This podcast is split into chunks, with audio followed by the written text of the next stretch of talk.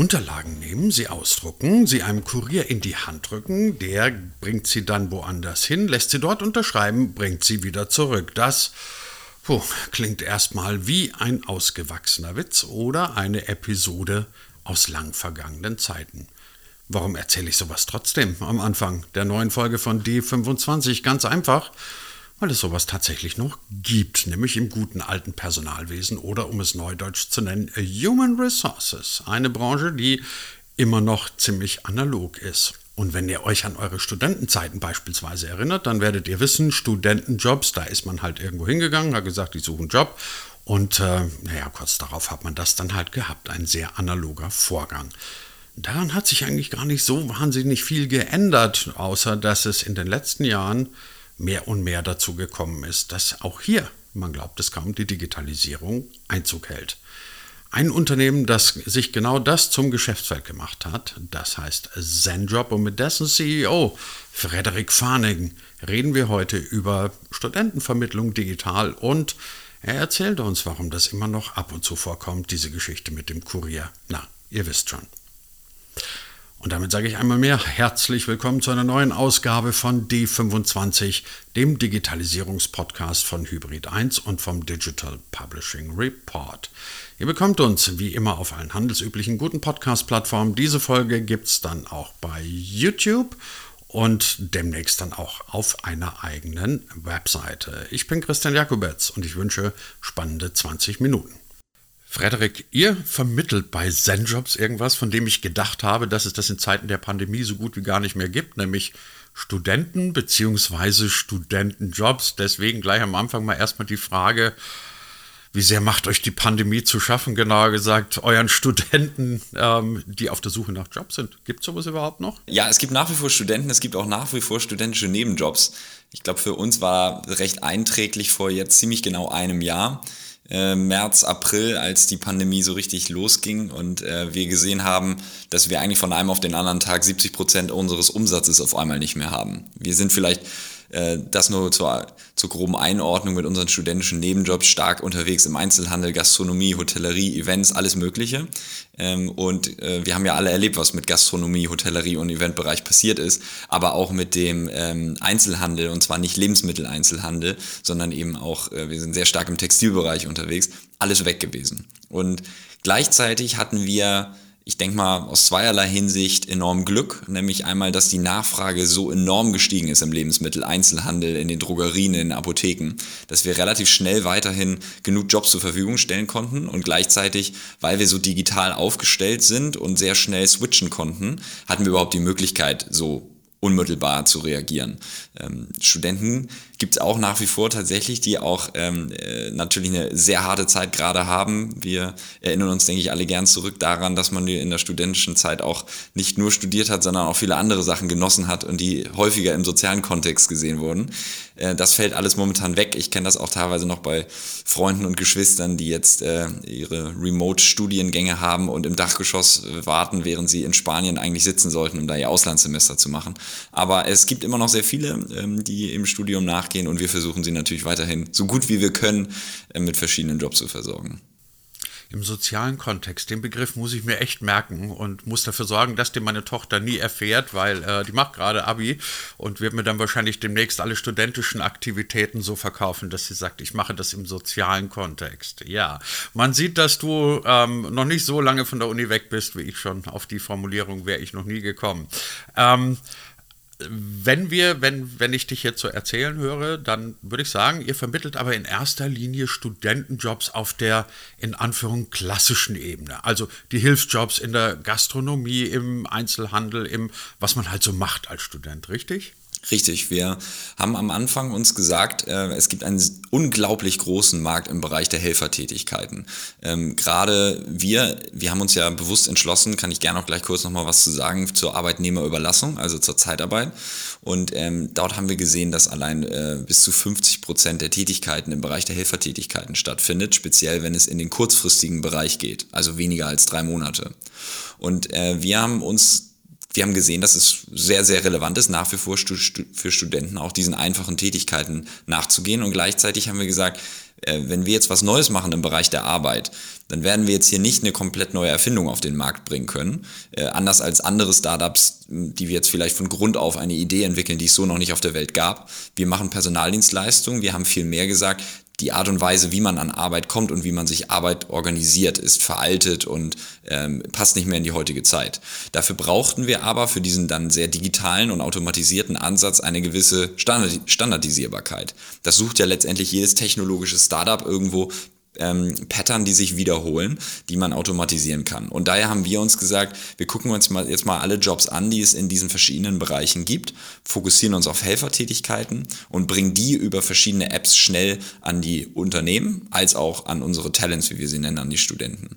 Und äh, wir fahren nach wie vor stark mit den Helfer-Hilfsjobs, äh, wenn man so will. Wir sind jetzt seit ein, zwei Jahren allerdings auch in dem Bereich unterwegs, dass wir langfristigere Jobs anbieten. Das heißt bei uns drei bis neun Monate, also immer noch über überschaubar.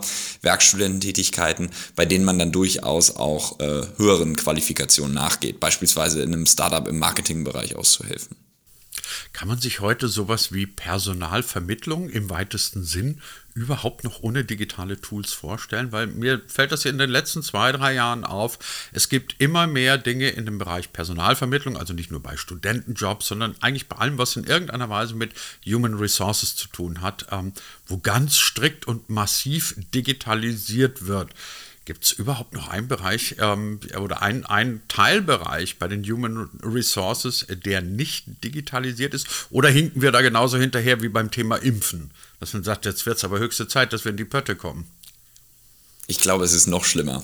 Nein, wir haben ehrlich? Vor fünf Jahren, ja. Okay. Wir haben, wir, wir haben jetzt ja ZenJob gegründet, äh, Dezember 2015 also etwas mehr als fünf Jahre her. Und äh, als wir angefangen haben, war in dem Bereich Arbeitnehmerüberlassung Zeitarbeit, waren rund 99 Prozent der Prozesse offline. 1% online, 1% lief digital ab. Es war und es ist immer noch so, äh, dass Boten losgeschickt werden, die jetzt, wenn beispielsweise ein Kundenunternehmen mit uns als Personaldienstleister einen Arbeitnehmerüberlassungsvertrag abschließt, wird der Bote noch vorher losgeschickt, um die Unterschrift bei A einzusammeln, dann nochmal bei B und sie vielleicht noch zu C zurückzubringen, nur damit wir dem deutschen Schriftformerfordernis gerecht werden, was nicht wirklich die Möglichkeit bis vor ein, zwei Jahren ermöglicht hat, äh, digital das abzuwickeln. Also es ist eine unglaublich analoge Branche. Sie wird jetzt natürlich digitaler und gerade im letzten Jahr, äh, das merken auch wir, ähm, äh, hat sich dort einiges bewegt. Aber ähm, es ist erstaunlich zu sehen, es war für uns sehr erstaunlich zu sehen und es ist nach wie vor, wie viel in diesem Bereich noch nicht digitalisiert ist ist es jetzt wirklich so dramatisch wie das Impfen gerade. Also ja, in Teilbereichen ist es das auf jeden Fall, aber ähm, momentan bekleckern wir uns dann natürlich auch wirklich nicht mit rum.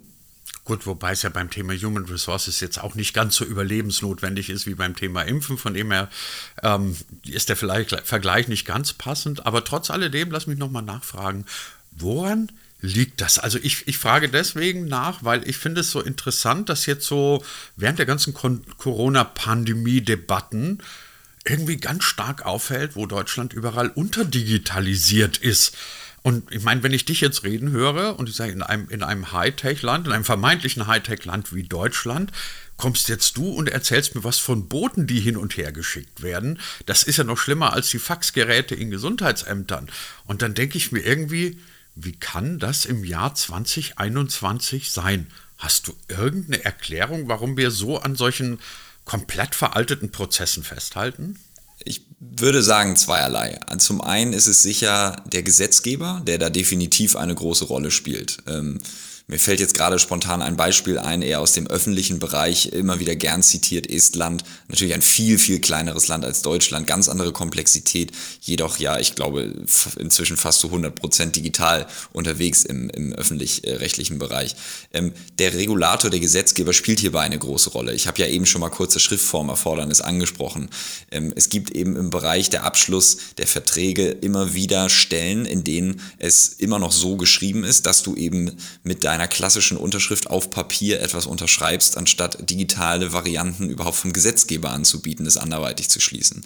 Also der der Gesetzgeber in diesem Bereich, aber auch in vielen anderen, hat immer eine treibende Kraft, äh, um dafür zu sorgen, dass Unternehmen auch vielleicht manchmal gezwungen werden, äh, sich etwas umzuerziehen. Der zweite Punkt sind sicher auch die Unternehmen selbst. Du hast im Bereich der Personaldienstleistung teilweise Dinosaurier, sowohl was die Größe angeht, als auch das Alter, die weniger gezwungen waren, sich in diese enormen Umwandlungsprozesse reinzubegeben. Du musst ja auch erstmal das entsprechend planen, du musst die Kosten dafür bereitstellen. Du sparst zwar hinten raus natürlich enorm viel Geld, aber äh, wir haben, können ja leicht reden. Wir haben bei null angefangen. Wir waren null Mitarbeiter, dann waren wir drei, vier, zehn, hundert und so weiter.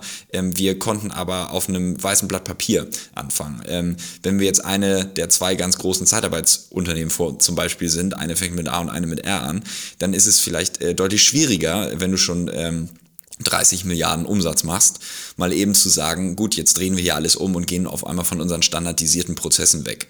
Also ich glaube, die beiden Faktoren sind letztendlich der Haupttreiber, weshalb dort sehr wenig in den letzten 10, 20, 50 Jahren passiert ist. Ähm, und Sicher sind Startups ein Grund, aber auch Dinge wie eine Pandemie, die dafür sorgen, dass sich das jetzt schon definitiv Schritt für Schritt ändert. Die Geschwindigkeit äh, stimmt nur einfach nicht. Ich denke, das sehen wir ja in sehr vielen Bereichen, in der Wirtschaft, aber auch im öffentlichen Bereich. Ähm, wie lange diskutieren wir denn jetzt hier schon in unserem Land über diesen geliebten Breitbandausbau? Und wie häufig müssen wir uns noch anhören zwischendurch, dass jetzt beispielsweise Peru ähm, einen, einen höheren äh, Breitbandausbau hat als Deutschland? Ähm, es, es wird jedes Jahr erwähnt, Andi Scheuer sagt auch immer wieder was dazu, aber es, die Geschwindigkeit Geschwindigkeit stimmt ja nicht zusammen. Und ich denke, das ist tatsächlich ein deutsches Problem. Ähm, wir sind einfach, was das angeht, sehr langsam. Man sagt ja auch immer wieder gern, wir sind deshalb auch sehr bü bürokratisch und das fördert das Ganze sicher nicht. Das haben wir auch in Teilen erlebt, aber nochmal, wir haben einen sehr großen Vorteil. Wir können quasi auf einem weißen Blatt Papier starten. Okay, wobei ich dir sagen muss, der, der, der Punch gegen Andy Scheuer, das ist momentan immer, glaube ich, der einfachste Punkt, den man kriegen kann. Sag irgendwas über Andy, Andy Scheuer und es wird dir niemand widersprechen, aber das nur am Rande. Wir machen ja keinen Politik-Podcast hier. Ähm, Ihr habt es anders gemacht. Also bei euch sind keine Boten mehr unterwegs. Ähm, die, die, Prozesse sind voll digitalisiert. Wie läuft das konkret bei euch ab? Also vielleicht jetzt erstmal aus der Sicht des Arbeitgebers. Ich bin auf der Suche nach jemandem, der mir in meinem Einzelhandel oder wo auch immer hilft. Was muss ich tun und vor allem, was muss ich zahlen? Äh, wenn ich darf, dann würde ich sogar noch mal ganz kurz da anfangen zu sagen, weil du auch gerade eben Arbeitgeber angesprochen hast, wir haben uns genau diese Frage am Anfang nämlich sehr genau gestellt. Wollen wir vermitteln oder wollen wir in dieses, ja, dann teilweise in der Gesellschaft nicht unbedingt besonders positiv beachtete Thema Zeitarbeit einsteigen. Und deshalb haben wir gesagt, wir vergessen das jetzt erstmal alles. Ähm, wir gehen einfach nur auf die Straße und sprechen mit dem Einzelhandel der Gastronomie und mit den Studenten an den Unis, um mal zu hören, wenn es um das Thema Arbeit geht, gibt es da ein Problem? Gibt es da diesen sogenannten Pain? Äh, Startups erfinden sich ja gern immer und meinen irgendein Problem zu lösen, dann wird es aber ein bisschen schwer. Und wir haben zwei Sachen immer wieder gehört, Flexibilität und dass man sich um nichts kümmern möchte. Und das kam interessanterweise wirklich von beiden Seiten. Deshalb haben wir relativ schnell gesagt, wenn wir jetzt einfach nur vermitteln, also wir sagen, hier ist jetzt Arbeitnehmer XY oder Talent XY, ähm, die möchte ihre Arbeitskraft gern zur Verfügung stellen. Wir ziehen uns eine Kommission und sind dann aber raus und haben nichts mehr damit zu tun, dann lösen wir dieses Problem nicht. Dann ist das nur bedingt flexibel und ähm, man muss sich weiterhin um einiges kümmern, speziell auch als Unternehmen. Deshalb haben wir gesagt, dann gucken wir uns doch nochmal Arbeitnehmerüberlassung, Zeitarbeit genau an. Und äh, da haben wir dann sehr schnell gemerkt, ein regulatorisches Monster. Wir wussten aber auch, als wir uns so ein bisschen das globale Thema angeschaut haben, wie wird über dieses Thema global diskutiert, flexible Nebenjobs, dass sich letztendlich überall auf der Welt die gleiche Frage stellt. Sollten die Leute angestellt sein? Sind es eigentlich Selbstständige? Man kennt das viel vielleicht auch ein bisschen aus der Presse mit den Uber- und Deliveroo-Fahrerdiskussionen. Und deshalb haben wir gesagt, wir machen das jetzt mal mit der Zeitarbeit. Das ist nicht sexy, aber wir machen das und wir machen das sexy. Und äh, wir sind eines der wenigen Startups, die sich in dem Bereich tummeln deshalb gehen wir auf Kunden momentan zu und sagen, unsere Dienstleistung ist, dass wir wirklich diesen Full-Service-Gedanken leben und genau das Gleiche machen wir auf Seiten der Studenten. Also würdest du jetzt auch, um deine Fragen konkreter zu beantworten, Unternehmen sein und hast Interesse daran, ähm, flexibel ähm, Arbeitskräfte zu finden, Talent zu finden, die für dich entweder für ein, zwei Tage aushelfen oder aber auch mehrere Wochen oder wenige Monate, dann gehst du einfach nur bei uns auf die Homepage und schreibst uns an oder rufst uns direkt an und dann wird sich in relativ kurzer Zeit jemand bei dir melden und erstmal genau verstehen, wer bist du, was brauchst du, ähm, wie können wir dich optimal unterstützen. Ähm, wenn das geschehen ist, dann wirst du auch relativ schnell ähm, ähm, kontaktiert wiederum über denjenigen, der dir deinen äh, digitalen Vertrag zur Verfügung stellt, wo du dann die Möglichkeit hast, ähm, qualifiziert elektronisch, das ersetzt das geliebte deutsche Schriftformerfordernis, in einer Art und Weise zu signieren, dass da eben gar kein Papier mehr entsteht. Auf der Seite der Studenten wiederum haben wir in den ersten drei, vier Jahren es so gemacht, dass wir immer wieder äh, Talents eingeladen haben zu uns ins Büro, in verschiedenen kleinen Büros in Deutschland, kennengelernt haben, auch dass sie uns kennenlernen. Du musst ja überlegen, es ist ja eine enorme Vertrauensvorschuss, den man uns geben muss. Wir brauchen Steueridentifikationsnummer, Sozialversicherungsnummer, IBAN, übrigens alle Sachen, die uns eigentlich gar nicht so sehr interessieren. Wir wollen die Daten äh, gar nicht. Äh, für uns ist viel, viel spannender, wie bewegen sich die Talents bei dem Job, gefällt äh, denen der Job, wie ist der Kunde in dem Fall und genauso andersrum für die Kunden diese Informationen. Und äh, dann haben wir nach drei, vier Jahren gesagt, okay, das, damit hören wir jetzt auf. Dann kam auch noch Corona kurz danach und ähm, wir machen jetzt seit einem Jahr nur noch sogenanntes Remote Onboarding. Das heißt, du bist zu Hause als Student bist vielleicht Freitagabend vom Feiern wiedergekommen, Samstagmorgen leicht verkatert aufgewacht und möchtest jetzt nochmal schnell ähm, äh, dich bewerben, weil du brauchst ja am Sonntag eigentlich schon einen Job, damit du am Montag Geld hast. Und äh, du kannst äh, bei uns komplett digital letztendlich ähm, durch einen durch einen äh, Flow gehen, durch einen Prozess gehen, der dauert dann vielleicht so fünf, fünf Minuten, wo du ein paar Dinge ausfüllst über dich. Dann wirst du weitergeleitet in eine ähm, sogenannte Videoidentifikation. Man kennt das manchmal, man muss irgendwie einen Perso in die Kamera halten und ihn so ein bisschen drehen, damit man wirklich weiß, Frederik ist wirklich Frederik. Und ähm, danach wirst du von uns freigeschaltet, auch wiederum qualifiziert elektronisch zu signieren. Also auch hier wieder, es äh, entsteht kein Papier. Wir machen inzwischen so 20.000 Schichten im Monat. Das können bis zu 20.000 Arbeitsverträge sein die wir vorher früher hier in Aktenschränken horten mussten, weil wir dann immer einmal im Jahr die Bundesagentur zur Arbeit zu Gast haben, die draufschaut, machen wir einen guten Job.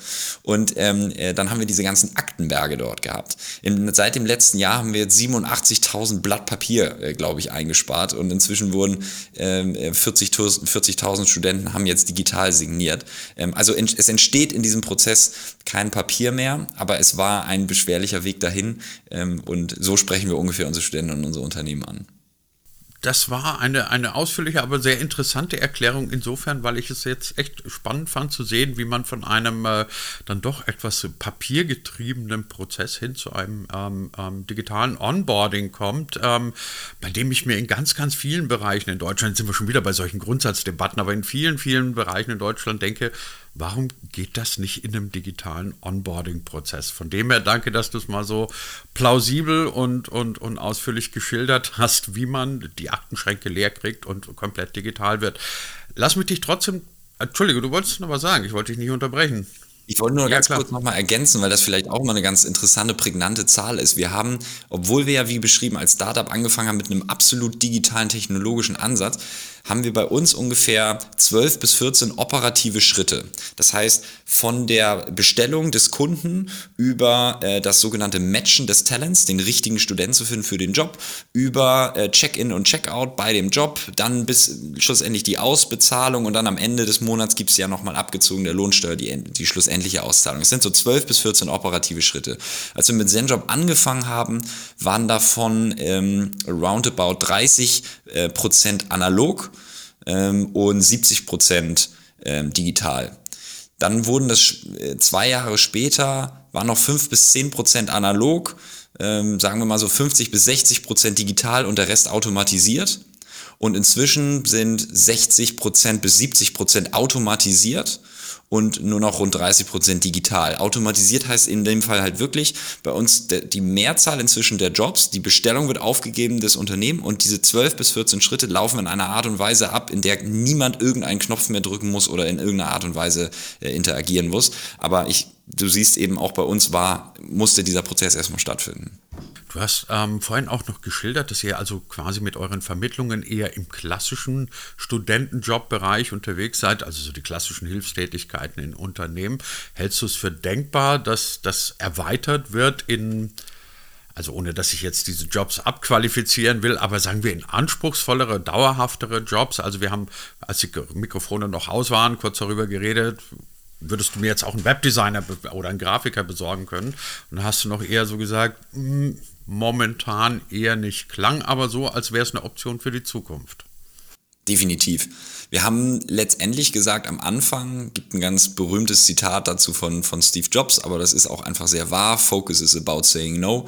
Wir müssen am, am Anfang uns konzentrieren auf einen Bereich. Wir müssen, wenn man den Vergleich auch zu Amazon ziehen, ziehen möchte, erstmal unsere Bücher überhaupt finden, bevor wir irgendetwas anderes machen. Und das waren eigentlich recht simpel für uns die Studenten, die in Deutschland äh, einfache Jobs kurzfristig machen. Das sind so ein bisschen die vier fixen Punkte, die wir haben. Wir waren aber zum Beispiel von Anfang an sehr flexibel, was die Branchen anging. Wir waren nie fokussiert auf nur den Einzelhandel und nur die Gastronomie, weil wir gesagt haben, letztendlich ist das egal. Es geht eher um die Art des Jobs und weniger die Branche.